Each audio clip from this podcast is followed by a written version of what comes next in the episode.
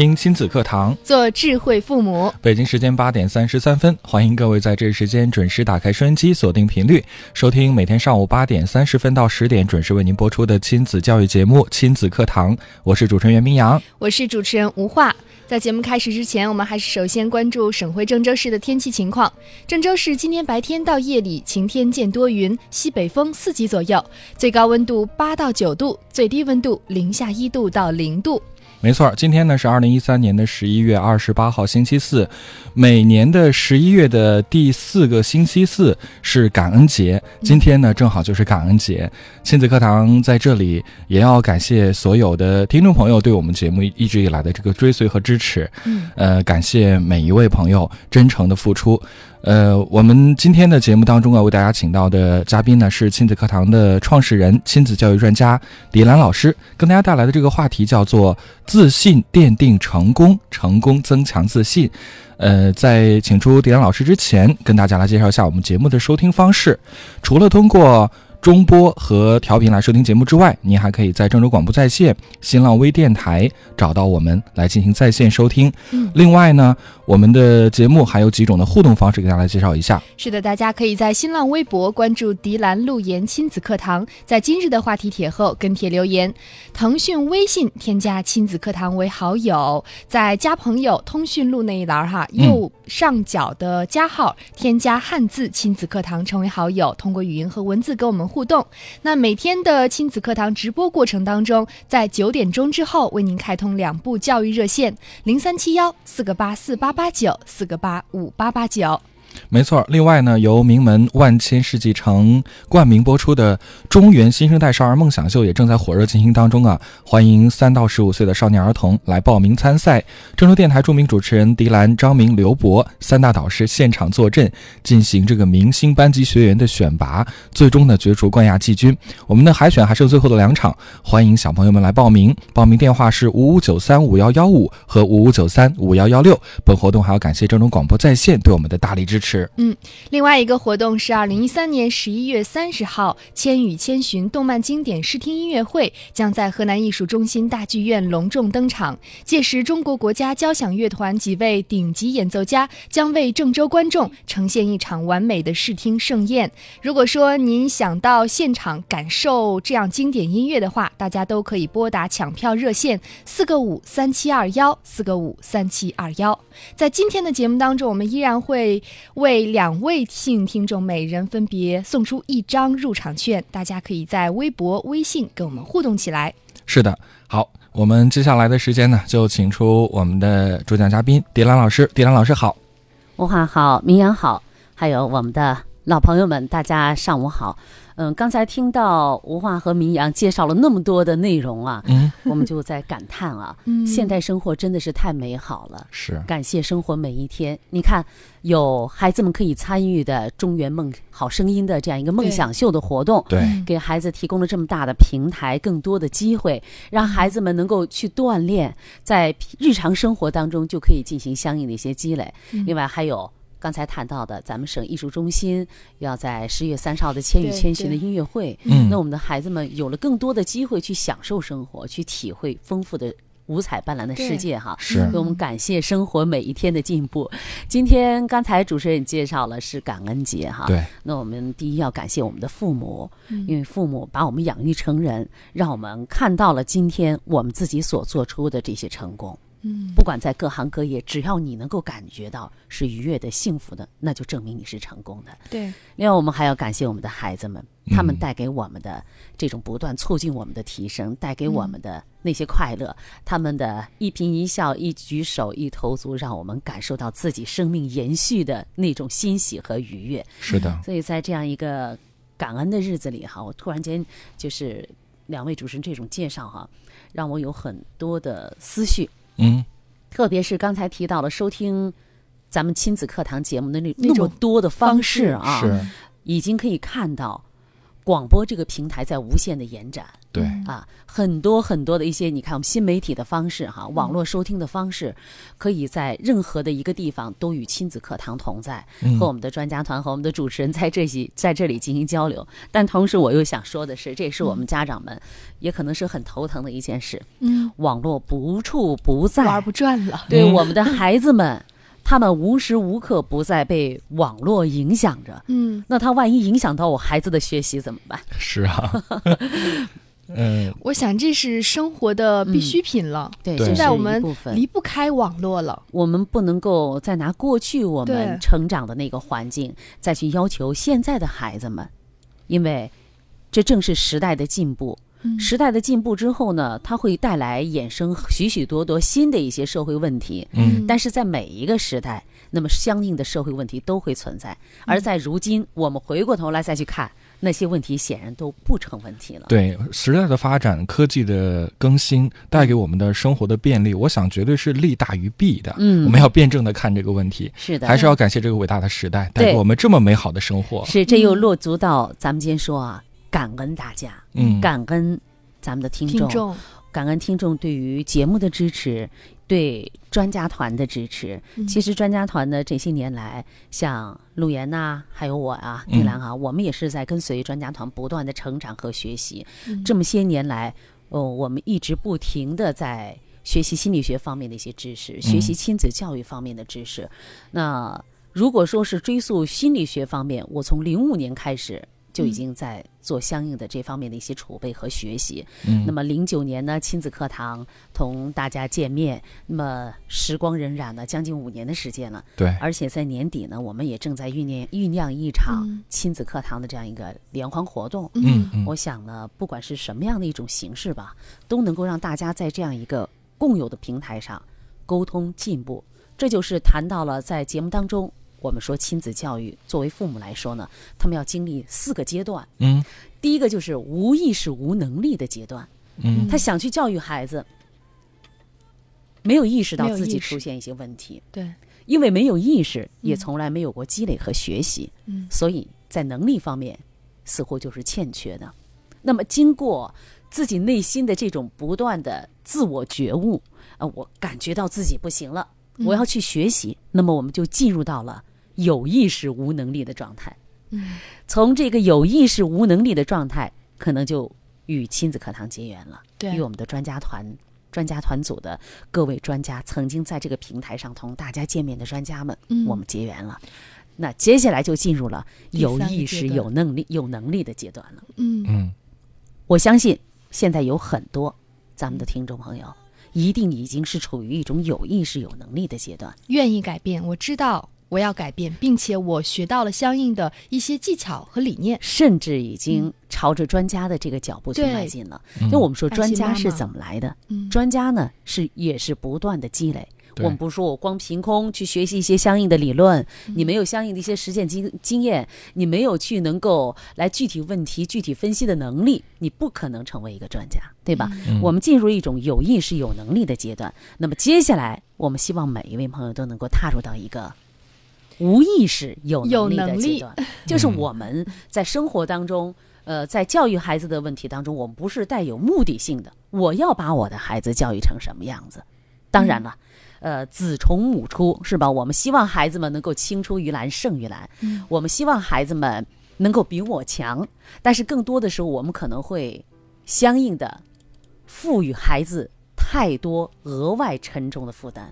这就是我们父母希望以我们的标准去要求的，而这个时候，其实我们是呃扭曲了孩子他们自身的相应的一些，就是是相应的他们自身的所拥有的这个这个优势了。嗯，这就是我我们谈到，在这个过程当中，我就要谈到，呃，曾经有这样一个有这样一个小故事哈，嗯。这说的就是凯迪拉克效应啊。嗯，凯迪拉克大家知道啊，一个著名的汽车啊品牌，对吧？对它就是一个奢华的象征哈。是当然了，也有现在也已经进入寻常百姓家了。但是在早些年呢，在那个汽车工业刚开始的时候，嗯那凯迪拉克就是一种标志，对吧？嗯是一个富人的标志。对，说是在美国呢，有一个呃老印第安人，嗯，挺贫穷的。嗯突然间有一天呢，他发现了一个石油，他们家的下边就是一个石油矿藏啊，嗯一夜暴富，成了一个大富翁了。大富翁之后呢，他想那怎么能标志我有这个我是一个财富富翁？呢对，我是这样一个人呢，我买一辆凯迪拉克车，它就是我的标志，嗯就像我们拿着 LV 对，是吧？布拉达，我们的脸面啊啊，GUCCI，嗯我拿着我就告诉别人。啊，那个时候还没有什么赝赝品之说，那个车子赝品太难了哈。嗯，虽然我们现在看到也有一些朋友改装的，会把车子车标给去掉，当然这是笑话了。那他就买了一辆凯迪拉克车，哎呀，回来之后特别开心呢、说哎这车子真漂亮，嗯家里有钱呐，嗯买的有高头大马，嗯，然后用两匹高头大马拉着这辆凯迪拉克，那不成马车了？哎，这马车怎么来的？这马车，这个可不是马车的由来啊！这两两匹高头大马就拉着这辆凯迪拉克的车子，嗯唰唰唰往镇里而去，就嗯告诉大家，我这个可以了，是吧？对呀啊对你看我有凯迪拉克的车子，来到了镇上，这镇上呢有一个机械师，嗯，机械师看到了又两匹威风凛凛的大马，嗯高头大马拉着一辆崭新锃亮的凯迪拉克，汽车，对，就觉得哟，这车子坏了，肯定嗯，是坏了哈。对呀，啊而怎么那个，要不然怎么可能可以拉两匹马来拉着呢？尹小佩太恰到好处，然后就向前面走。这机械师怎么越看呢，越觉得说：“哎呀，那我既然是机械师是吧？我去嗯帮帮人家嘛。就上去问他：“哎，先生，他您这车是出现故障了哈，嗯我帮您看看吧。对呀，然后这个这个老印第安人富翁就说了：“我没有，我的车刚买的，嗯是吗？那我愿意帮您看一下，可以吗？然后这个印第安老人，那行，可以让你欣赏一下吧。嗯机械师对这辆崭新的凯迪拉克进行了相应的一些检查，嗯发现这凯迪拉克那简直性能完美无瑕呀，嗯，它的马力相当于十匹骏马的那种马力。这个哦，大惑不解，说你怎么怎么可能是这样？你用这种方式去做呢？嗯其实这是一个什么？我们可以说它是一个寓言故事。嗯我们拿着这凯迪拉克效应放到我们现实生活来看的话，我们很多的家长，你是不是对我们的孩子，就是用的这种方式呢？他本来就是一个马力十足的，嗯。就是一个前程无限的，就是一个孕育了无限能量的嗯。一辆凯迪拉克，但是你偏偏要去套上两匹马，硬生生的去拉它，嗯。它的能量发挥不出来。嗯。然后你还觉得我挺费力的，我给你加上了加负载了这么多的东西，而现实生活当中，我们许多的家长就在做着这样愚蠢的事情。嗯，不仅前面拉着，后面还得推着，嗯，我们很多的时候呢，没有在孩子的优势上，没有去发掘孩子的兴趣上，没有去激发孩子的自我原动力上下功夫，而是负载了许多我们做父母的自以为是的我们的希望和我们的所求。这个比喻太好了，嗯，让我们豁然开朗哈。对，这是一个、嗯呃，在心理学上的，叫一个很典型的叫凯迪拉克效应哈。嗯这就是我们的做家长的朋友们，我们很少去关注到我们孩子本身，他本身就是完美无瑕的。每一个孩子身上他都是动力无限的，嗯只是你怎么样去激发他的动力而已。这个激发就很关键。当你激发到的时候，这个孩子才会建立起自信来。这就是咱们今天的这个主题，呃，自信奠定了孩子的成功，嗯而孩子他的成功又增强了孩子的自信。嗯嗯自信不是一朝一夕促成的，它是需要日积月累，呃，一点一点的来不断的积淀的。嗯，我在节目当中会常用一句老话，就是教育孩子的家庭啊，嗯呃，很多就是成功的、幸福的哈。你孩孩子呢，就是在各个行业很优秀的哈，无出其左，就是大家的这样一种相应的教育理念是相通的，可能嗯表现的方式不一样。你说你的理论，我知道你这理论很好，但是你说你能放到千家万户里都能够适用吗？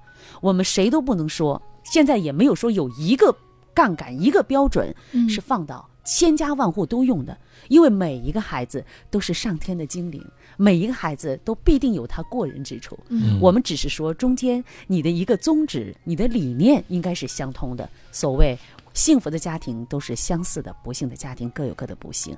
而我们说教育成功的家庭也是类似的，百姓日用而不知。嗯嗯好，刚才迪兰老师啊，也是说到了很多自己的自身的一些感受。那今天呢，就是感恩节，我相信收音机前有很多我们的听众朋友会有很多的话想告诉亲子课堂。对比如说，我们就看到微博当中，黄涛对，他说感恩呢，就去感受恩典的能力啊，就是去感受恩典的能力。嗯嗯，觉知身边的爱，凡事发生必有恩典。觉知爱，接受爱，付出爱，充满爱。要感谢所有的听众朋友和亲子专家。嗯，黄涛老师呢也是我们亲子课堂的老朋友了哈。嗯，其实黄涛老师呢是普康好女人的，呃，我们感谢您这么多年对我们节目的支持，特别是 对于我们的听众朋友是起到了就是给到了很多的支持啊。对，是普康好女人也是冠名我们的亲子课堂对啊，谢谢你们的支持。嗯还有夏日的花露水说，感恩节里感恩我的小皮皮让我成长，嗯，感恩广播电台，感恩亲子课堂，给儿子一生用之不竭。用之不竭的精神财富。嗯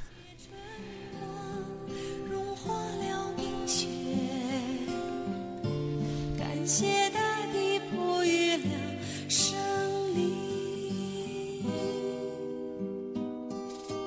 感谢母亲赐予我生命，感谢生情，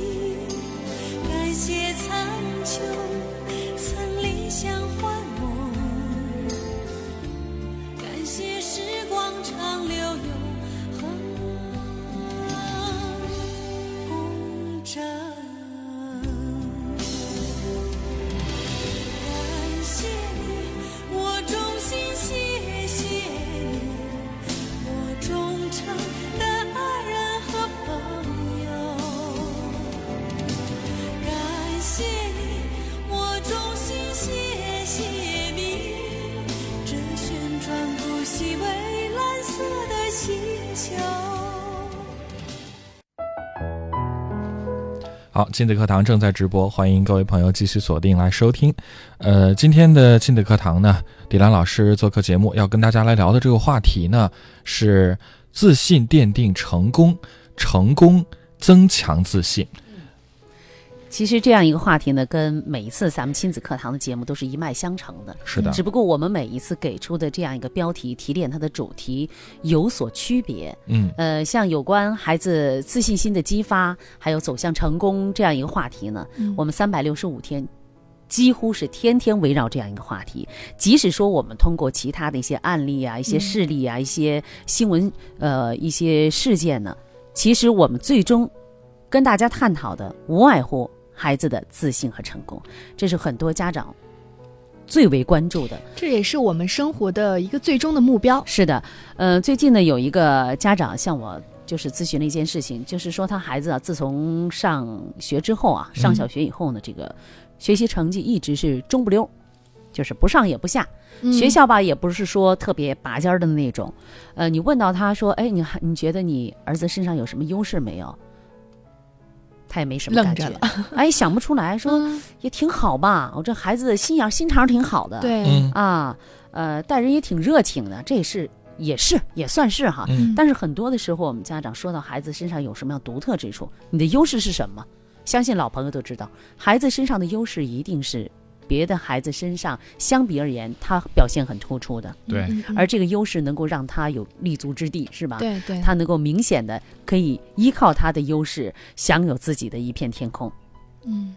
但是这个家长呢说，这个孩子呢，因为在班上也没什么哈，嗯。也中不溜，也不是说对老师被老师多么待见的。嗯。呃，你看吧，往往在小学，要么你孩子学习差，学习差的话，老师还盯着你怎么怎么怎么样哈，吵啊嗯说啊，嗯往往是中不溜儿的。这老师反正就这样，你就随大溜儿吧哈。嗯孩子也不是太自信，呃，家长呢看到孩子这样吧，也就是也不太自信，呃，就说干脆，要不然咱学个英语嗯啊，加强一下这方面的一些相应的一些这个这个基础，对，缺啥补啥啊吧。。呃，从小学四年级的时候就开始补英语，嗯问家长就是你的目标是什么？我问他爸爸妈妈，我说那你让他上小学上英语有什么目标没？嗯家长也没什么说。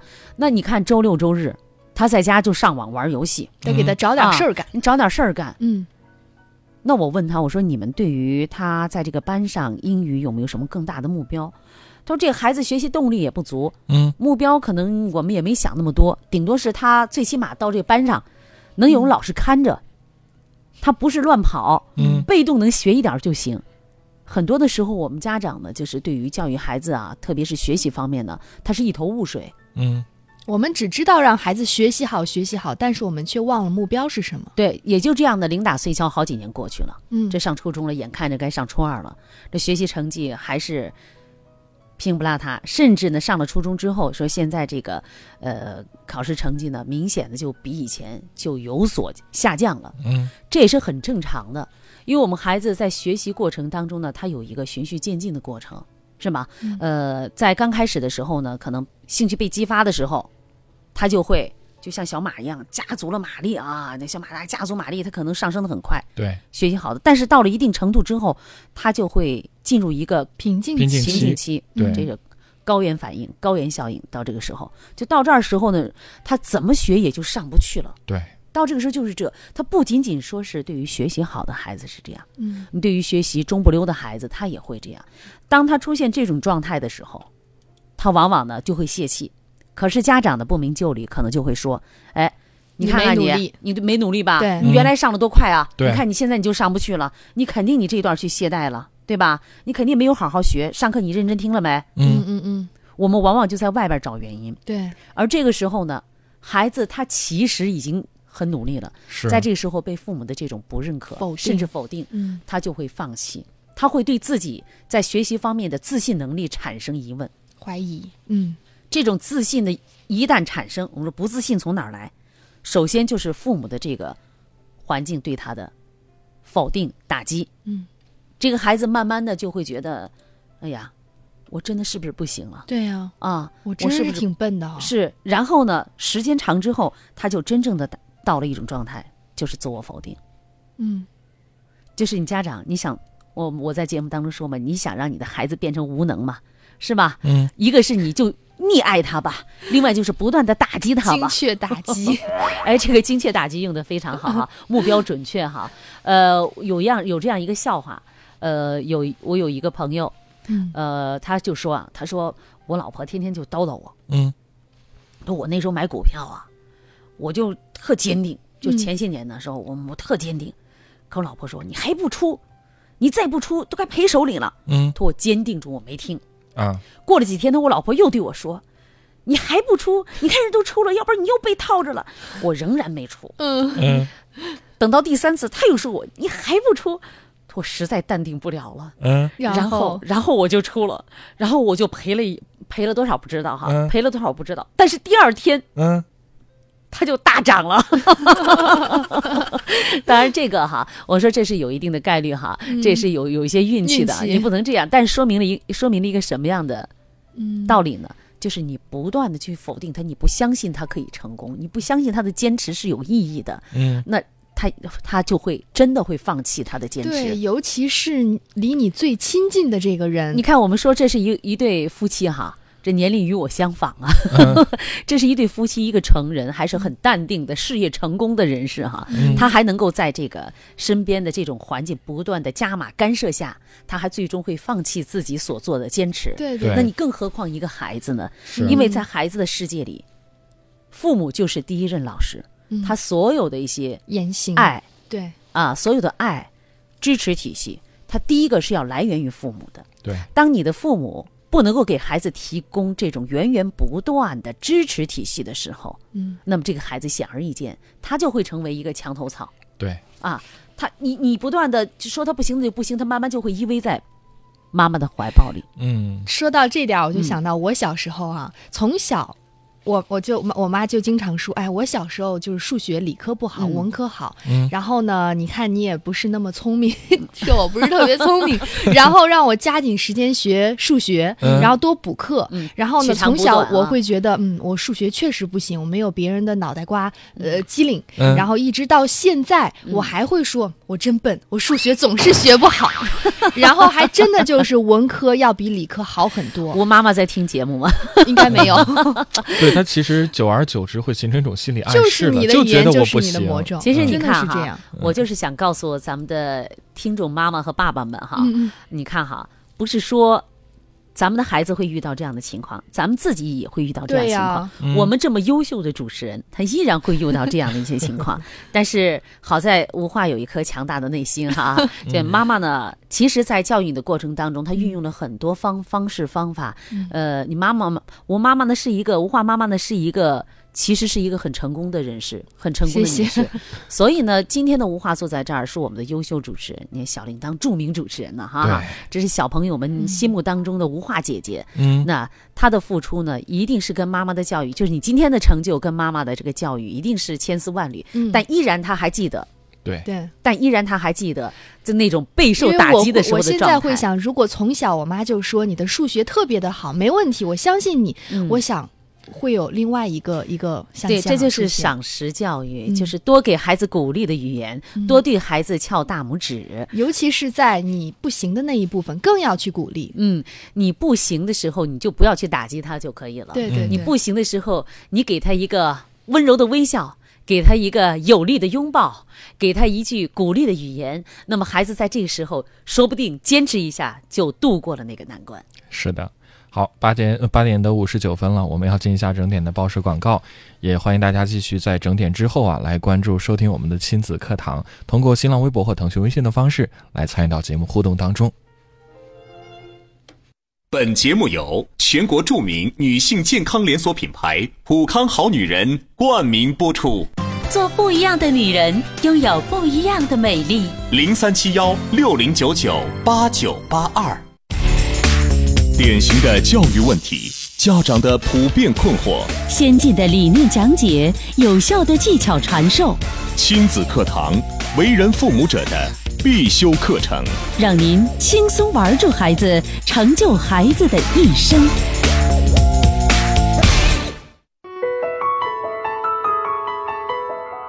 你的语言就是你的魔咒，你说什么，孩子就会是什么。我是周正，关注。好，感谢周正教授带给我们的这一段非常精彩的语录啊！你的语言就是你的魔咒，嗯，正像我们今天的主题，说什么就是什么。是你说你的孩子是个天才，他会成功，他一定会像你说的那样成功。嗯你从小就打击孩子，比如说吴化的妈妈，吴妈妈说 吴化你数学不好，你看所以到现在还记到现在他只能成为一个主持人特别崇拜那些理科好的人，特别崇拜。如果吴妈妈小时候就是说吴化你数学特别好，说不定现在我们会少一个优秀的主持人，多一个科学家呢。哎，有可能会。是这样，会是这样，一定是这样。就即即使他不是科学家，他一定也在其他方面有所建树。而今天今天的吴化呢，就在主持这个行业做得非常的出色哈。嗯，呃，所以生活当中呢，一定有我们的立足之地，对，只是我们要去找到那一片属于我们的茂密的、开满鲜花的那块方那块芬芳之地。而这块芬芳之地，它的缔造者就在我们父母的手手是中。我们就是父母可能有一个惯性，会嗯觉得我孩子学了那么多科目，每门都要门门考一百分，这样才能达到要求。可是我们要知道，这个世界上没有全才呀。是啊，所以你看，我看到有条新闻哈，我给带过来了，嗯，说是这两天阳光明媚，出走四天三夜的十六岁少年小周回到了家里，重返校园读书。而就在几天前，他为父母做好饭菜，留下了一条告别短信，然后协同班上四名同学离家出走，到福州打工。小周今年十六岁，是某中学初二学生，父母来自贵州，希望他能好好的读书。可是小周呢，觉得呃自己学习不好，读书没什么用，一直想出去赚钱。他的学习成成绩一直很差，小周的父母难免唠叨，于是小周就决定出走，到福州去投奔一名之前认识的女孩子。嗯随后他的这个想法还得到了同班四名十五岁少年的同意。于是，在二十一号晚上，前几天的一个晚上，嗯，小周在家还为父母做好了饭菜，嗯并给父亲发了短信说：“我走了，爸爸，您别担心，别找我，我也不读书了。每天读书回家就是被骂，我很烦。”接到短信之后，小周的爸爸马上就回到家，可是小周已经走了。第二天一大早，小周的父亲来到学校，才知道感情这班上五个男孩子都没来上课，嗯小周就赶紧，小周爸爸赶紧找到其他四名男生的家长，嗯五名家长都很担心，于是就报了警。警方经过调查发现，小周认识一个十五岁的四川女生周某，啊、这个周某呢是在福州的一家广场餐饮店当服务生，于是可能是估计男生们可能在他的介绍下都跑去福州打工去了。哦警方呢和当地的这个呃派出所进行了联系，获悉之后立即对这个餐饮店进行了走访。于是有惊无险啊！前两天二十四号上午找到了这五个男孩子，在当天下午把这五个孩子送回了家。嗯这件事情我们看到哈，类似这样的事情很多，它不是很典型。但这是我刚刚看到最新的一个新闻报道哈，就是大家最终的节点在哪里呢？这孩子，你说他不懂事儿吗？这个孩子，很懂事啊，嗯还会做了饭，对给家里边做饭。我觉得现在其实很多孩子还做不到这些。是临走之前，他还要给爸爸再做顿饭，嗯。然后说：“爸爸，别担心，嗯嗯，我走了，嗯，不用来找我。”这听起来，这个不用来找我，其实做父母的挺心酸的哈。你说爸爸，我走了，别找我了，我也不读书了，嗯。因为每天读书回家就是被骂，嗯。我很烦。就是我们要一定要有向好之心，我们要相信每一个人都希望自己是出色的，是被人认可的。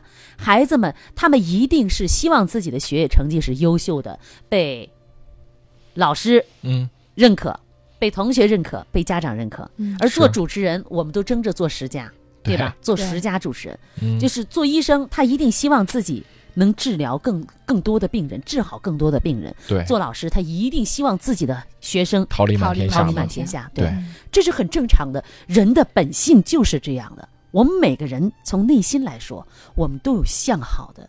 就是你，如果说一个人生下来，我就是我就是不想好的，嗯我就是想在最后，嗯，被别人打击的，没有这样的人。嗯我们想想自己，哪个孩子愿意自己学习不好吗？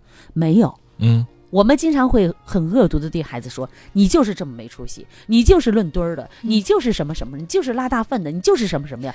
极尽恶毒的语言去打击我们的孩子，还美其名曰我们用的是激将法。嗯。嗯，激将法只能用在自信心很强的孩子身上。是，如果你的孩子从来没有从你那儿得到过这种自信的滋养，嗯。你就不要轻易的用这种激将法去打击他，对，愈打击愈脆弱。真的是这样。看到很多的孩子学习不好、不上进，甚至厌学、嗯贪玩儿。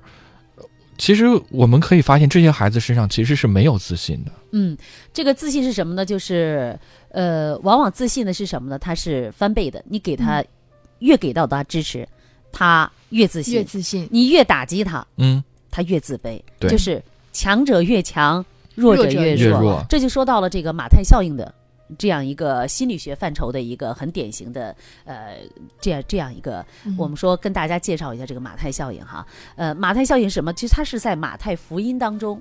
嗯。马太福音当中呢，就是一个故事，说是一个国王，呃，他，呃，就是一个人哈，他远行了，嗯。远行了之后呢，就是把他的三个仆人叫过来，根据三个仆人他们的能力的大小，他嗯分别给予了三个仆人不同的钱财，就是我要远行了啊，我不在这儿了，我把东西都交给你们了，给第一个仆人呢五千个金币，嗯。给第二个仆人呢是两千个金币，给第三个仆人一千个金币，嗯。就说我走了，再见。嗯。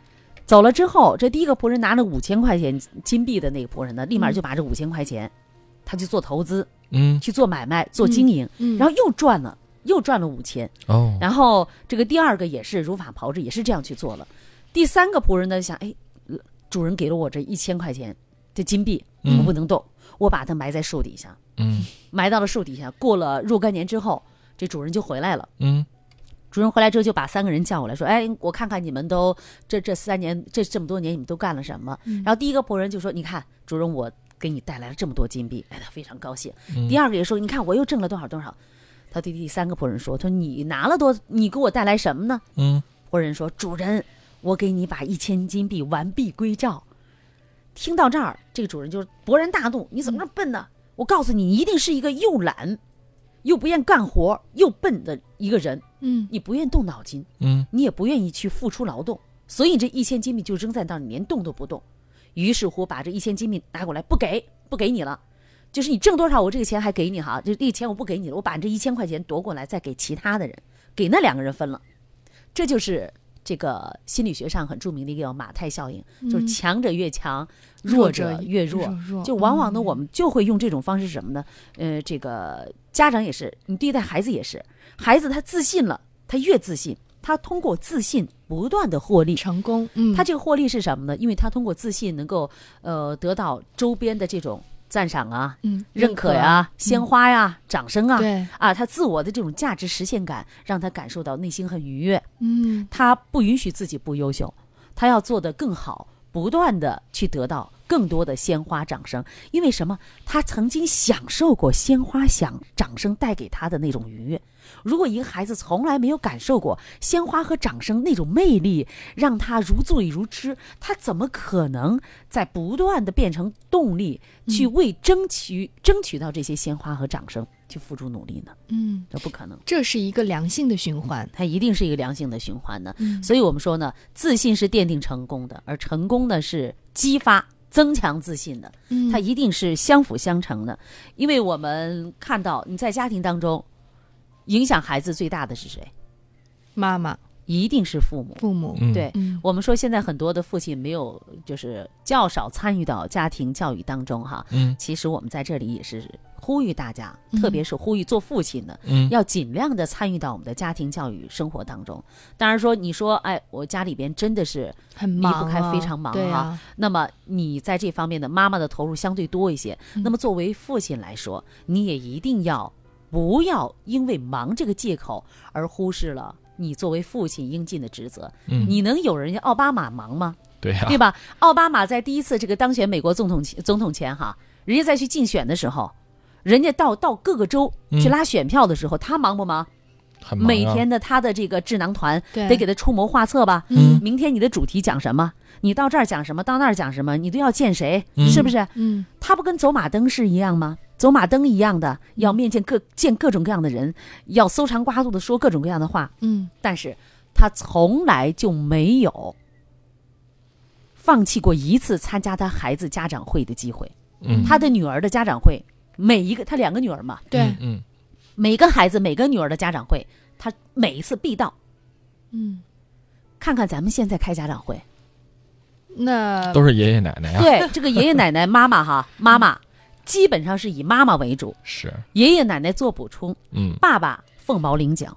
对，有一次我去学校门口采访，刚好采访到一位爸爸，他还嗯说：“嗯我今天你经常过来采访。”他问我，嗯我说：“啊，会经常过来。”他说：“嗯我我之前没见过你，我今天第一次来接孩子。哦，那是这个，其实这是具有我们中国特色的家庭教育方式，对吧？在你看北欧，北欧的国家很多的这这个就是有，人家就是真正的是有要求的，嗯就是你生孩子，老婆生孩子，老公你是可以享有两两年假期，一到两年假期呢，完全的陪伴你的孩子。嗯，那么，而且北欧的爸爸们、北欧的丈夫们，他们以回家跟家人一起生活、共度周末、共共同去享受晚餐，认为这是他们的一种责任。嗯所以，为什么有人说，哎，北欧的人就这个幸福指数高呢？嗯是吗？因为家庭的这种氛围呢，一个是我们缔造了这种亲情的这种纽带啊，我们搭建了亲情这个平台。那另外呢，就是我们彼此之间更了解孩子他内心的所思所想。你要去观察呀，我们总我们总说你要走进孩子的内心，你一年当中没几天跟孩子在一起，你怎么可能会走进孩子的内心当中呢？是，啊所以呢，这就说到哈，你前半生这教育啊，就说、嗯你前半生费心，后半生就省心。省心，你前你前半生省省心，心，你嗯后半生就伤心。尤其是在孩子早期教育，经常会听到有一些朋友啊，哎呀，孩子一岁多了，没有一天晚上跟我睡的，都是他奶奶抱着他睡。嗯我心里想，三年前孩子三岁之前你省心了，嗯三岁之后呢，长大怎么办呢？所以这就是前半生省心的时候，后半生就要伤心了。因为第一，你的亲情没有建立起来。那么中国人对于这种家庭的观念，嗯我们说起来是很重视、很关注的。嗯你看，呀，我们重亲情啊，什么？你你重亲情，你都到哪儿去呢？你陪着这个不相干的人在喝酒吃饭，陪着不相干的人在唱歌，嗯在玩儿。可是跟你最相干的人呢？所以很多的时候，我们应该去向内心去深省一下，我们自己嘴上说的说的那一套，跟我们内心所期盼的是不是一样？我们的行为是一样的吗？好，这会儿呢，看到很多朋友哈、都在跟我们进行互动。那我们现在的两部热线呢，也已经为您开通了，您可以针对在家庭教育过程当中出现的困惑和难题来进行拨打咨询。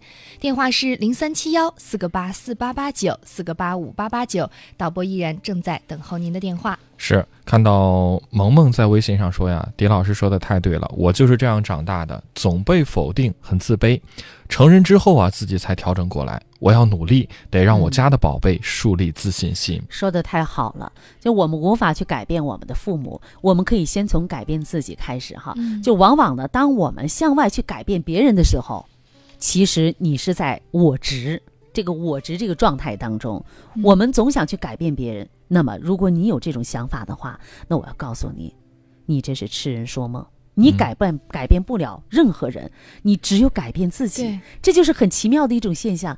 当你改变了，你周围的世界就改变了。嗯，那我们慢慢的去做，你就会发现其中大有不同。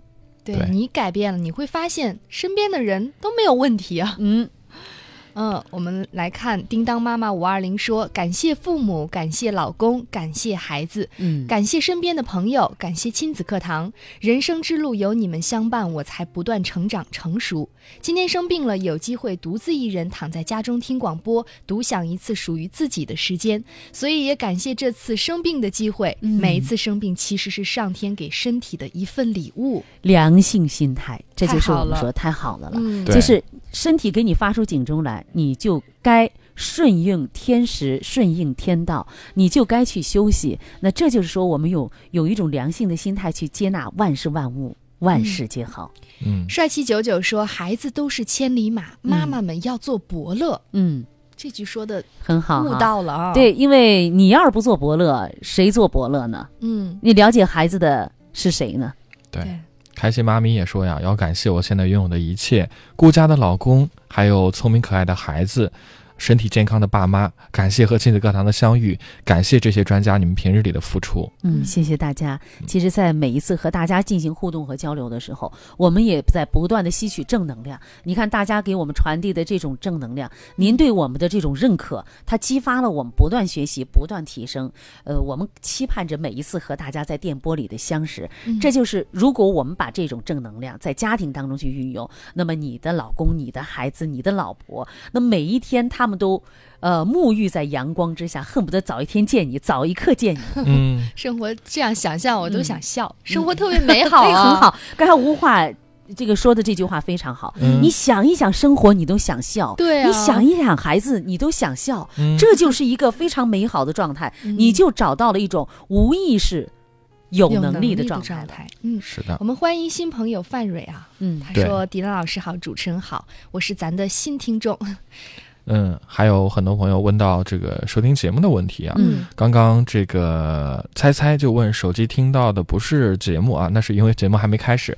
呃，亲子课堂的播出时间呢是每天上午的八点三十分到十点钟，八点三十分到十点钟，这个时间您用我刚刚介绍的这些方式来收听都可以。微信上您直接回复“收听”两个字，您可以收到节目直播和节目录音的链接，非常的方便。我们再来看鸽子说：“我在乎，我在乎人生中随处可见的真诚和感动。我珍惜生命中每一位一起走过的亲人和朋友。我祈祷我认识和认识我的亲子课堂的专家、老师、主持人以及所有蓝颜知己们都健康、幸福、快乐。对，阳光雨露也说：“感恩的心，感谢有你，感谢我儿子引领我成长，感谢老公对我的关心，感谢我的朋友让我认识到亲子课堂，更感谢亲子课堂的陪伴。”嗯，我不认输。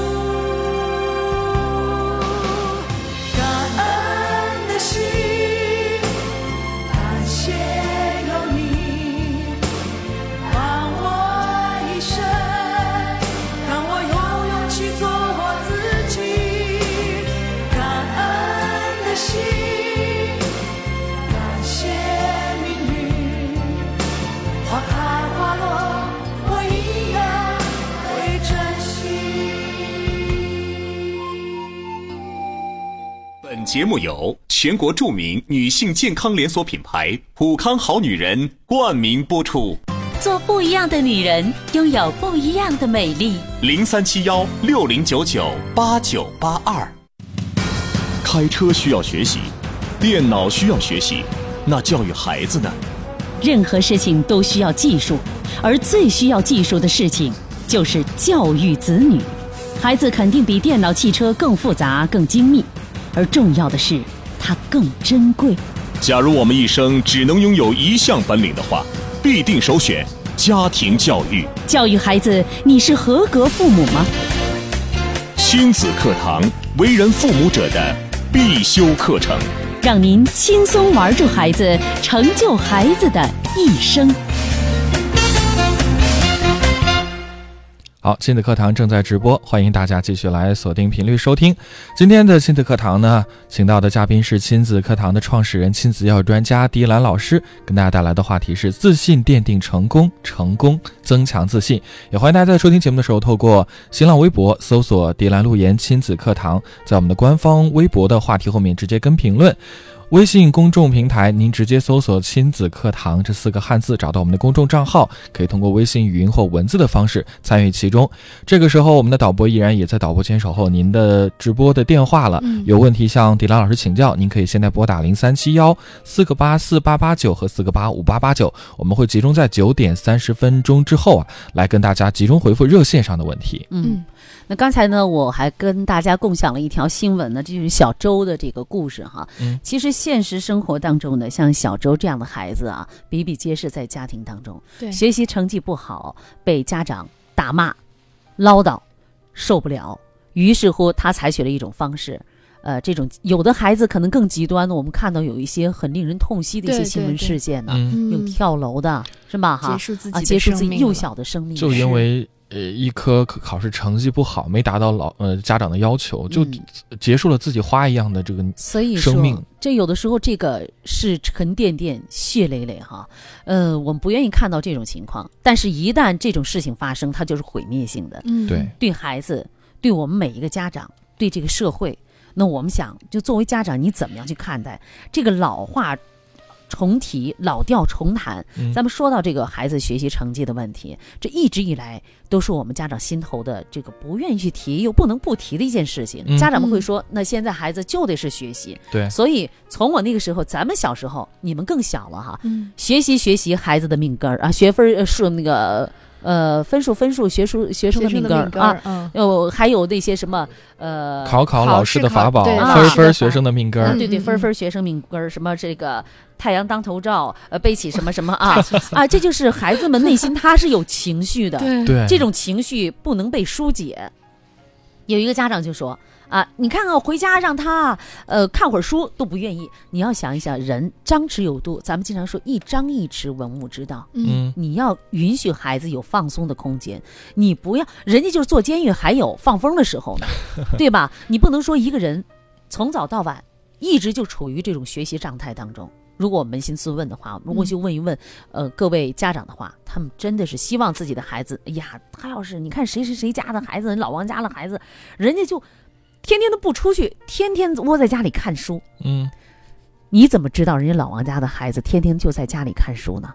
你怎么知道老王家的孩子在看书的时候是什么心情呢？对我们每个孩子，他的学习能力是不一样的。对特别在早期的学习习惯，你是不是能够帮助他打牢？小的时候，就像我们说，你在前半生没有去费心，嗯没有帮助孩子、引领孩子去打下一个良好的学习基础，你后来又等到孩子十五六岁了，你嫌他这儿不好那不好，学习不好，嗯他的学习不好，很可能和他早期的那种不良的学习习惯有着直接的关系。嗯是而且就是你在孩子的这个学习过程当中，你给予他的关注度是什么样的？对，你不是把所有的你的关注点全压在学习上。作为一个人来说，学习是生活当中很重要的一部分，但它仅仅是生活当中很重要的一部分而已。不是全部，不是全部，生活当中还有很多，你嗯关注到你的孩子，他有没有好朋友啊？嗯啊，他最喜欢听谁的歌啊？嗯你会陪着他一起出去去淘他喜欢的东西吗？对，你去会去跟你的孩子一起在节假日去他喜欢去的地方吗？嗯那可能节假日我们很多的家长希望我们的孩子们能够泡在图书馆里，哎，我跟着你一起去买，即使去。去这个图书城了，孩子说：“哎，我今妈我想去买书。”好，到那儿之后，你可能还更多的是干涉到孩子他挑书的那种权利。对，你哎买这本，你看买这个辅导的，嗯名著，对买名著、嗯啊，你要看这些名著，名著才是真正能陶冶我们性情的。嗯是名著，它能够流传下来，一定有它的道理，但是你一定要尊重到时代的发展，对？你不要以为这个看了现代的一些书籍，特别是呃，这书当中富有了我们现代气息的一些哈，像这个魔幻故事之类的，家长说那书有什么用啊？看了。嗯其实我建议大家啊，特别是父母，你们去看一看那些魔幻类的小说，那写的是活色生香、引经据典呐、嗯。当中有很多。我儿子当时看的是这个《诛仙》哈嗯。哦。啊，当时看《诛仙》的时候，呃，所以说书不要以为百书有百用，一定只要是书，它一定有相应的作用，能够出版的正规版号的，它一定有它的作用。嗯。当时孩子看完《诛仙》的时候，那个时候他还上初中吧，那个时候嗯。还上初中的时候，看完《诛仙》，突然间有一天对我讲：“妈妈，呃，能带我去书店吗？嗯？”我说：“你有什么想法呀、嗯，我想买一本《山海经》，哇，《山海经》我想买一本《山海经》看一看啊。嗯。然后我们俩真去挑了，到现在那本他虽然出国那本书太厚，还在他的书桌上，那嗯《山海经》还在那儿，果然每天都在翻一翻看一看。嗯。所以兴趣点的激发，万事皆有缘。就你一定要相信孩子，你不要以为我们即使说那些书籍不是孩子应该选择的，依然是站在我们自己的角度，我们去剥夺了孩子很多很多他们的乐趣。这就像我刚才在节目开始说的凯迪拉克效应，嗯它本来就是一辆凯迪拉克，可是我们偏偏要去用两匹马去驾驭它。对，你这是很很奇怪的一件事情，但事实是很多的家长就在做这样奇怪的事情。嗯，嗯每天呢都会看到有听众打热线反映关于孩子学习方面的问题，嗯厌学啦、不想上了等等。我觉得父母在就是看到孩子有这种反应的时候啊，不应该再埋怨孩子，不应该再想，哎呀，不上学了该怎么办？你要我觉得应该警醒。对你应该考虑第一个，你对孩子的这个支持力度够不够？因为孩子不爱学习，他一定是多方面的。对，不爱学习仅仅是表象，你要去分析表象背后的事情。你比如说，你的家庭给到他的支持，这种支持说不仅仅是是对他学习的这种认可，还要去给到他生活当中刚才我们谈到的各个方面的这种认可和支持。嗯另外呢，你还要去引导孩子去发现他学习当中存在的一些问题。这些问题呢，我们也应该就是做一个细心的。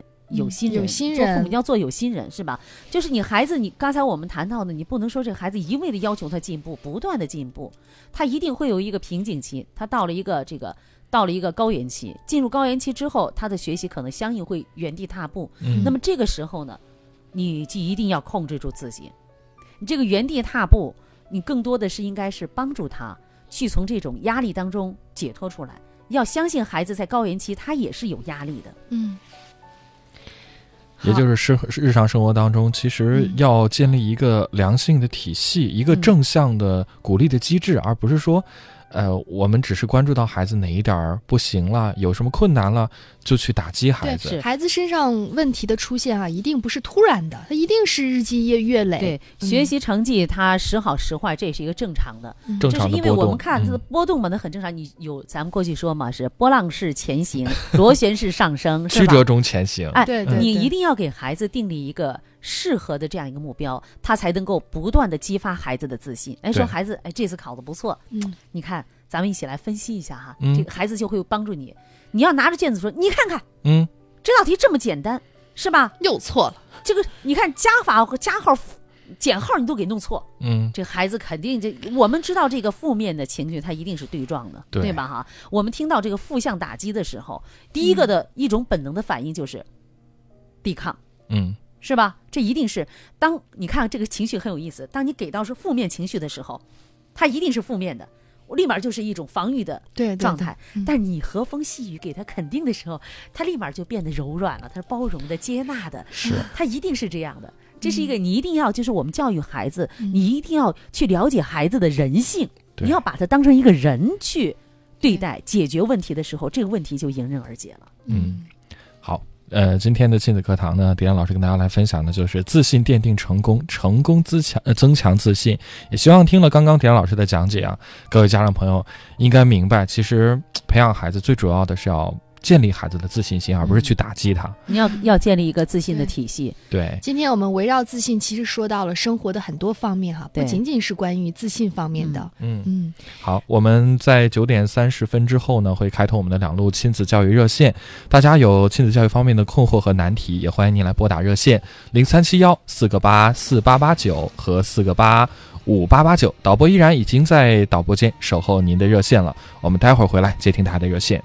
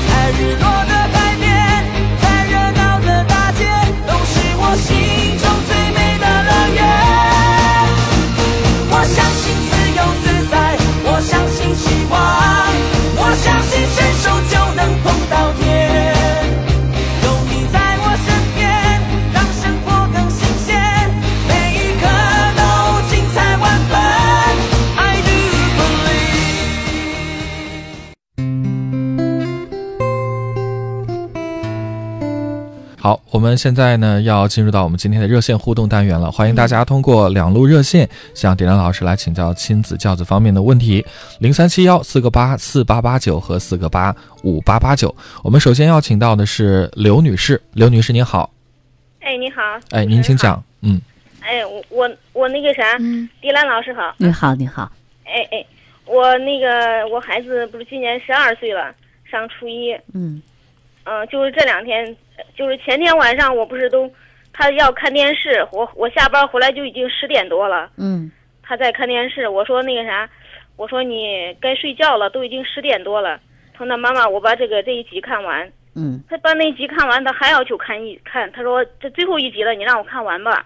我没让他看。嗯我说不行，我说那不能看，但是他他不愿意，非 非要看，嗯 但是我也没我也拗不过他，我把那个我把关上，他又打开，关上了他又打开，嗯，两个人博弈呢哈，最后、最后呢？最后却最后还是你关上了，还是还是让他看了？关上，哦，然后现在呢？嗯、现在他还在睡觉，因为前天我跟他说了，我说你要是呃看电视，呃或者那啥，我不是说他。因为这经常性了，就是睡眠不足嘛。嗯他老是晚上有时候喜欢躺到手躺到被窝里玩手机，嗯玩手机了以后第二天睡不好觉，就是说，我说你把手机给我，手机给我，我明天第二天叫你。嗯我说如果说你不把手机给我，第二天我是不叫你的。嗯本来我也我也要上班嘛，嗯我就没有叫他。等于说他今天上午没有上上课，就在家睡觉了。嗯，昨天都没有上课，嗯，那您是帮他请假了吗？没有。嗯，就是旷课了是吧？你让他自己承担这责任嗯是吧？嗯对我给老师发短信了，我说我是有意不叫他的。嗯，老师怎么说呢？嗯，老师没有回。昨天的上，昨天我也给他爸，他因为他爸在外地嘛，嗯我给他爸说发短嗯、发短信说，我说了这个事情让他自己解决，嗯不知道他爸给他，他有时候我这个坚持的话，他爸爸经常会替他妥协，嗯 替他解决这个问题，因为他爸爸好像好像我觉得是没有什么原则性嗯嗯嗯。啊，老是他一说他就是帮他，嗯，不知道嗯，对你刚才谈到也有一个很关键的问题，就是两个人的教育，夫妻之间的教育他达不成一致哈。这是因为什么呢？因为呃，爸爸呢长期在外工作，他对于孩子呢这种心态呢是可以理解的。像哎呀，你看我天天见不着孩子，是吧哈？我能对孩子好一些，他以他以为用这种方式呢是表达对孩子的一种爱。其实他有时候比我陪伴的多。哦，他偶尔一次去外面，其实长时间的话是我其实在在家陪伴他的不是说太多。所以你看这个问题就慢慢的浮出嗯水面了。父亲陪伴的多，而妈妈呢，你陪伴的实际上是很少，能少到什么程度呢？嗯，其实我每天有半天的时间跟在家，在家是就是说，他老是说他爸爸非常纵容他，他就是说有时候听他爸的，不听我的。嗯，这个纵容都在哪些方面呢？就是说，他要是想干啥的时候，我我觉得不可以的话，他爸爸总是觉得可以。嗯，你这个问题很很笼统啊，具体到哪些方面？就是你不允许他，你认为是有原则性问题的吗？你看，就是说前两天他要看电视，嗯我回家了，就是说我说我在我朋友家，我们在朋友家吃完饭，嗯我我说你们俩先回去吧，我走路，他们我让他们俩先骑着电动车回家了，嗯就是说我走着路回家了，因为很近嘛。呃，他俩到家了，他爸爸又带着他，俩人在调电视，又要看电视。我说该睡觉了，嗯他俩在一起看。嗯，好，这就是榜样的力量哈。是的，这个我们经常说，孩子你不要看电视了，可是父母们却在旁边，这个是饶有兴趣的看着电视，这个是居气养一体。这我又说这句话了啊。第一，你们现在做的是第一个，你夫妻要达成一致，教育要达成一致，你不要一个扮红脸，一个扮扮白脸之类的。那孩子他一定他一定会就是瞅准机会，你一定要相信孩子有这个能力的哈。那见风使舵也是很正常的。因为在家庭当中，你不能够满足他，他一定靠近那个满足他的这个事情。你要是跟你要跟孩子的爸爸要认认真真的去谈，为了你孩子的未来，你们来来谈。比如说，你们确定一下哪些范畴、哪些原则，在原则性的当中，你们两个要达成相应的一些一致，是吧？嗯，比如说这个父亲就说回家了，天气已经时间很晚了，爸爸还陪着孩子看电视。那这个爸爸显然他的这个这个他的这个榜样引领作用是很巨大的。嗯，对吧？嗯他本身就亲近于父亲，父亲呢用这种方式呢就可以，这是一种纵容的方式，溺爱的一些方式。他的这个方式是是欠妥的。那么你是需要跟你的老公认真的去谈一谈这个事情，要我一定要用你女性的那种温柔，跟你的嗯老公达成相应的一致。你知道吗？先解决好你们夫妻之间在教育孩子当中的这样一个呃这样一个共识，达成第一步。第二步，这就是针对孩子了，是吧？嗯我们说孩子为什么老是看电视，老是玩手机？往往这样的孩子就是在家庭当中啊，其实他还是爱的陪伴不够，爱的支撑力度不够，他的情感就会外移，就会借助于手机和电视去去宣泄他的一些情绪，嗯去宣泄于他的情感。如果说一个孩子在家庭当中，你们父母能给他支持到一个相应的平台，这个陪伴，你如果说是老听众的话，我们会谈到你要有质量的陪伴。你这个陪伴当中，不是说你就在家里看着他就罢了，你不是在家里边啊，你没事儿，我做我的，你干你的，这不叫陪伴。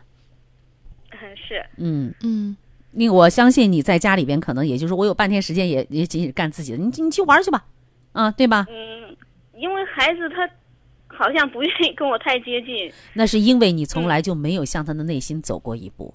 他是可能就是吧。这种 不愿跟你接近，就在于你的陪伴不够。你要尝试现在改变自己，改变自己，少去指责孩子负面的东西。你因为你现在为什么孩子不愿意跟你交流呢？你只要跟孩子进行交流，可能更多的是干涉性的。是那个啥，前天我就想了很多嘛，我就说那个啥，我觉得孩子有时候吧，现在本本身是叛逆期吧，我就想着他有时候有的话不愿意说，我就用书信的方式，嗯嗯，也是一好方法啊，也是一个啊我给他方法。写下来。嗯，嗯我昨天吧还感觉不错，回来跟我说，又好像我不是也领了咱的那好妈妈成长手册嘛，嗯。啊，他他愿意定那个计划，他说了每天要十点十点睡觉，嗯，但是他说要从今天开始做起，那就是啊，你给他要一定要给他这样一个机会，嗯。相信他，你不要去这个嗯。经常的挑战人的底线。如果你第一个就不相信他的话，孩子能感受到你的这个气息，你要相信，而且在你坚持的过程当中，你还要做好相应的一些心理准备，你的孩子还可能会反复。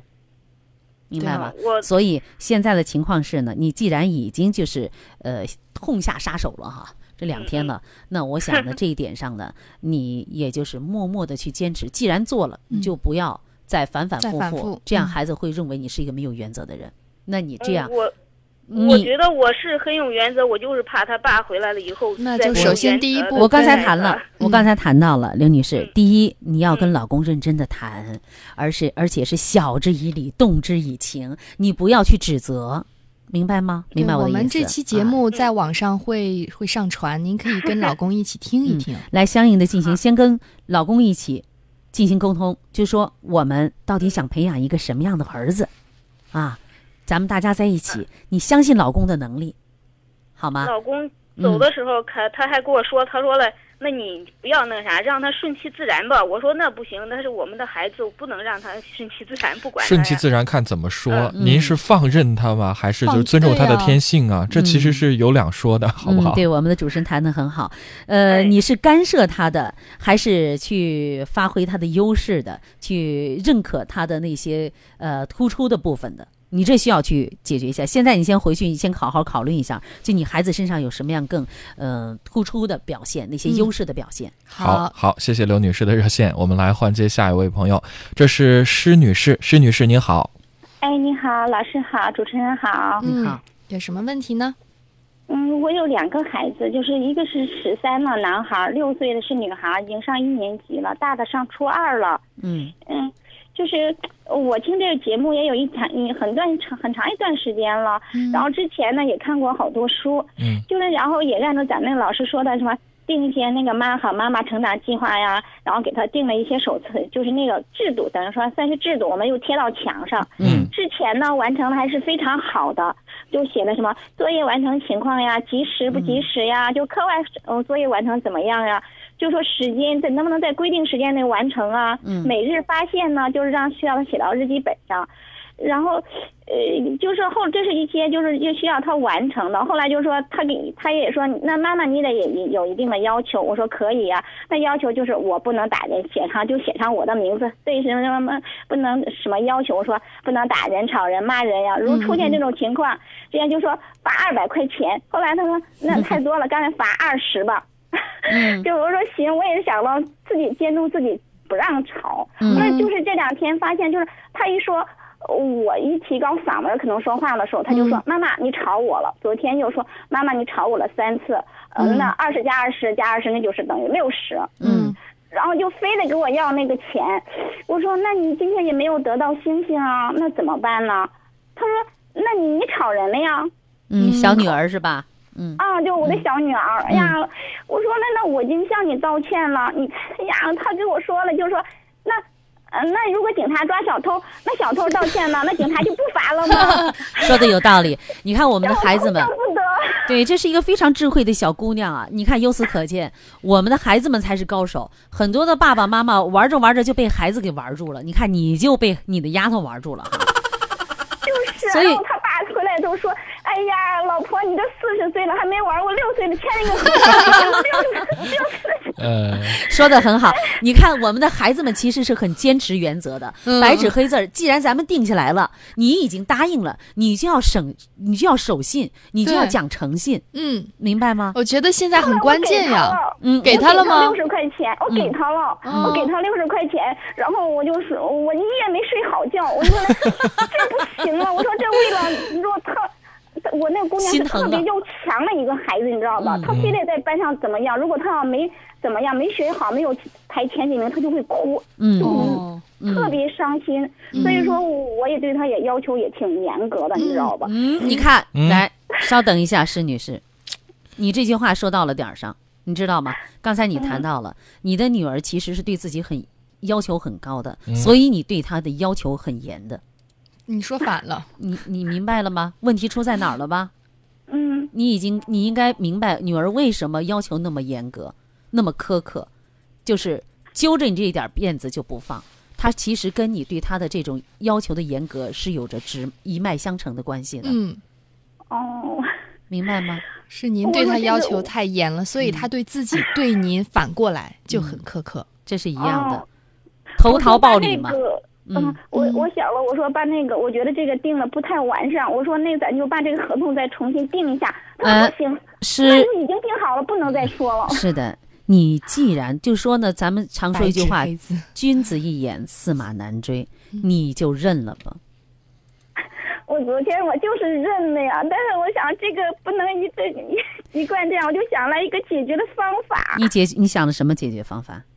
嗯我就想不到，所以求助你们。哦 老，你想不到一个解决的方法，因为你压根儿不想这样去做，因为孩子要求妈妈不要打人，不要骂人，错吗？不要吵人，错吗？不错，对呀，我因为嗯答应给他钱，我就是也想给我您现在要改的原因，并不是因为孩子做不到，而是因为您觉得被罚的钱心里难受。对，我们的我们的这个权威被挑战了。哎，你女儿直接就说了：“妈妈，你看你，你今天你吵人了。”你一定要相信，你吵人就是吵人了。你说我就是声音提高了一点儿，袁明阳。有如果我在办公室里，我对袁明阳这样说，袁明阳一定会去，呃，我哪儿做错了对呀。啊？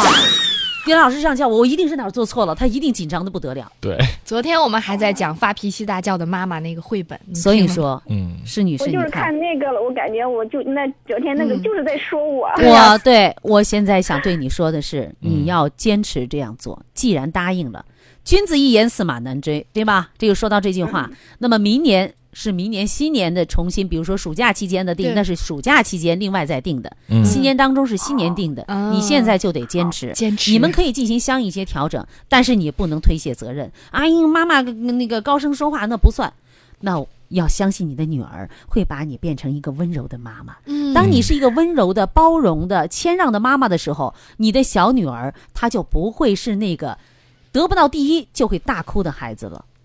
好，谢谢施女士。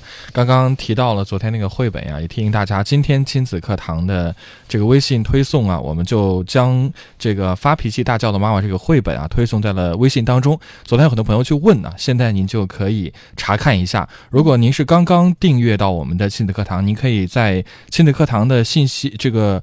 呃，个人信息里面点一个往期的消息、历史的消息，您可以看到我们今天刚刚推送的这个绘本。嗯，好，我们来换接的是张女士的热线。张女士您好，你好，各位老师好。嗯呃，就是我儿子是四岁半，然后有一天晚上就睡觉的时候，他突然说了一句，他说：“嗯、妈妈，我长成老头的时候你就死了。嗯，然后我就问他，我说：“那你觉得妈妈会死吗？”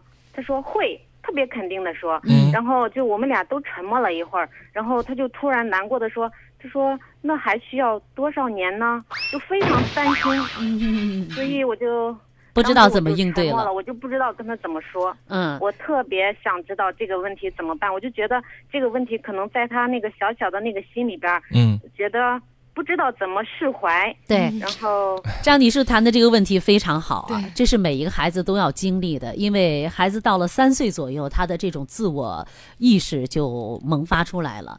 那他会去观察生命的个体，他会去思考生命啊，我是我是哪儿来的呀？啊，我是谁呀？我从哪儿来？我还记得在很小的时候呢，呃，也大概也就是四岁的时候，有一天我儿子拉着我的手对我说：“妈妈，我看。”人类的三大问题很难解决了，吓了我一跳。四岁半的时候，我说什么问题？我是谁？我从哪儿来？我要往哪儿去？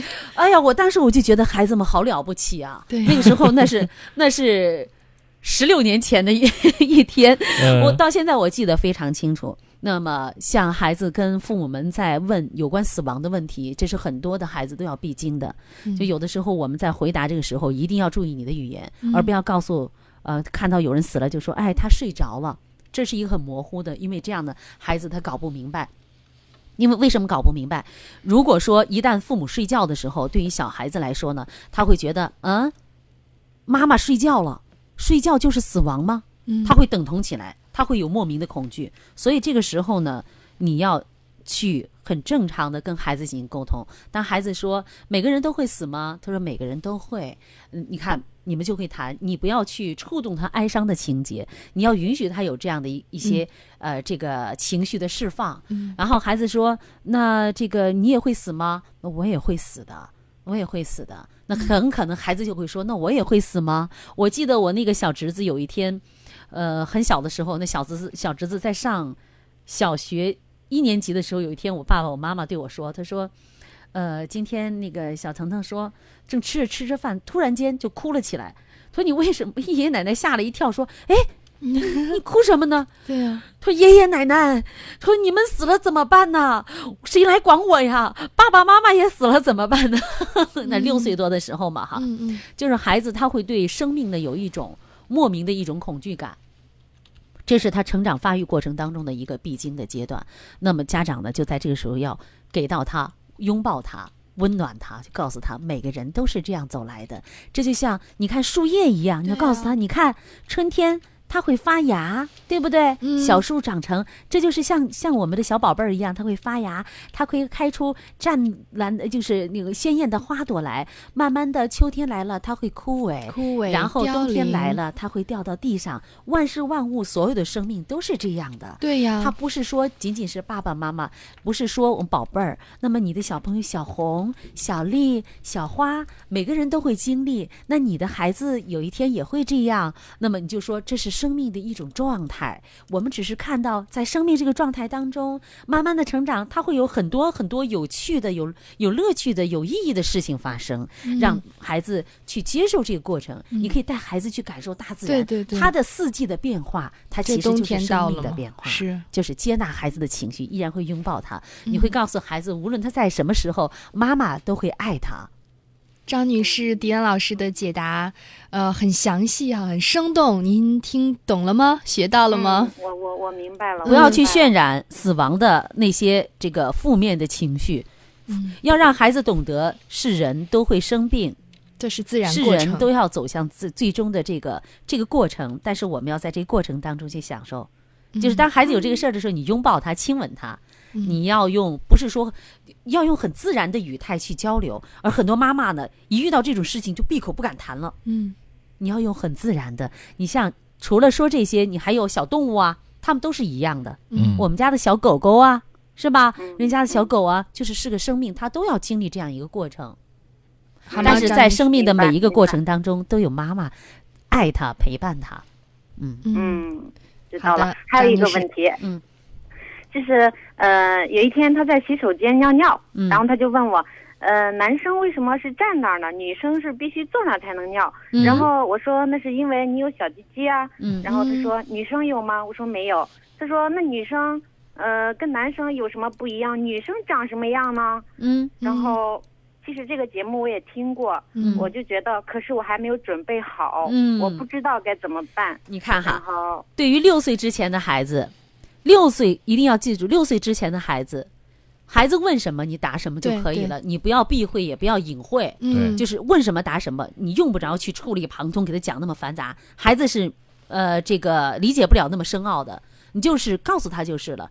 当然呢，当孩子问问题的时候，也是机会教育的好时机是的啊。你不妨找一些小绘本，呃，小微向前冲啊。是吧？哈，还有女生、男生的身体的认识啊，嗯。你可以拿出来跟大家用绘本的方式给孩子来进行一起一起的让他去认识这些。嗯，嗯，还有曾经在我们的节目当中也邀请过性教育专家平胡平老师。胡平老师，啊、这期节目在微博当中是十月三十一号，您可以来点击反复收听。对，您在我们的、官方微博上来搜索一下“关系孩子一生的性教育”这么一期的节目，有录音，您可以详细的听一听。但有一个有一个原则啊，就是对于六岁以前的孩子哈，呃，他理解不了那么深刻，你说的太多的时候可能适得其反。对六岁对孩子问什么你答什么就可以了。问什么答什么啊。嗯，好吗，好张女士？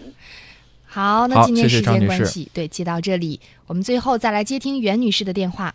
袁女女士你好哎，你好，迪兰老师好，主持人好。嗯，您讲，我是觉得就是我我看过那个咱们那个玩住孩子那个女孩片，嗯。中间提到一个孩就是那个安安的那个故事，就是她的妈妈从小把她的优势部分记录的非常清晰，嗯。就是说她在语言方面非常就是具有一一种呃天分，嗯。就是我现在就是觉得我我的孩子现在七岁了，就是我不是很能清晰的知道他的优他的优势势是什么部？分，对对对，就是嗯就是就是说，好像我的我的我的姐姐是个教人操，那个她是一个健身操的教练哈。嗯她说我的孩子是就是舞蹈方面比较有天赋，嗯可是呢，我又觉得他画画也不错，他又比较喜欢游泳，就是嗯，就是我兴趣爱好广泛哈。哈，啊，对对对，他因为他报过一个钢琴班儿，嗯因为我是一个能力好像就是听了镜子课堂，就是我是一个没有能力的、没有太多能力的妈妈，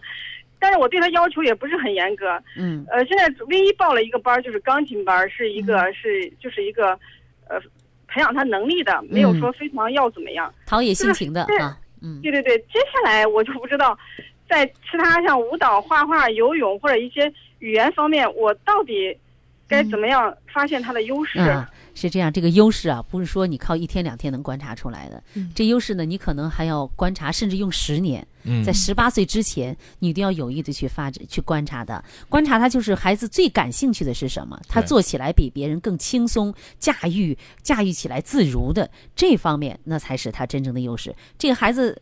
就乐此不疲，做什么事情，别人可能两三分钟、嗯兴趣点就转移了，可你的孩子呢，却能够坐在那持之以恒，嗯而且做的做出来的比别人呢，往往的要表现的出色。你要去观察到这一点。嗯当然呢，像钢琴班这个，嗯，袁女士谈到的钢琴啊什么之之类的，舞蹈做一个啊啊，只要嗯是孩子有兴趣去练一练，你不给他加砝码的话，我觉得也是一个不错的选择。嗯啊，这是一个漫长的过程，对您要坚持。哎，不要太着急，对慢慢的去跟孩子在玩儿中发现，我觉得不要把这个事儿当成一个就是嗯硬性的目标去完成，是而是你自然的陪伴孩子在玩儿的过程当中，慢慢的发现他。袁女士现在已经做得很好了，是有意识，然后能力在不断增长的这样的听众哈。嗯嗯，好，那今天时间关系，解答就到这里。好，那刚刚还有朋友问到这个绘本该怎么去读，再说一下，很简单，您在您的微信里边添加过亲子课堂之后啊，您在订阅号里面找到亲子课堂，点击进去，呃，您可以收到我们今天的推送。如果您是刚关注的话，您点一下右上角的头像，然后进入到亲子课堂的这个个人介绍页面，查看历史消息就可以了。有很多朋友收不到每天的回呃这个推送消息，是因为您把接收消息这个对勾给取消了，您再给它重新选上就可以了，非常的方便。嗯，好，时间到这里呢，我们今天的亲子课堂要跟大家说声再会了。再次感谢迪兰老师，也感谢听众朋友的收听。节目之后，我们会将节目的录音上传至喜马拉雅，您可以反复收听。我们明天上午的八点三十分再见。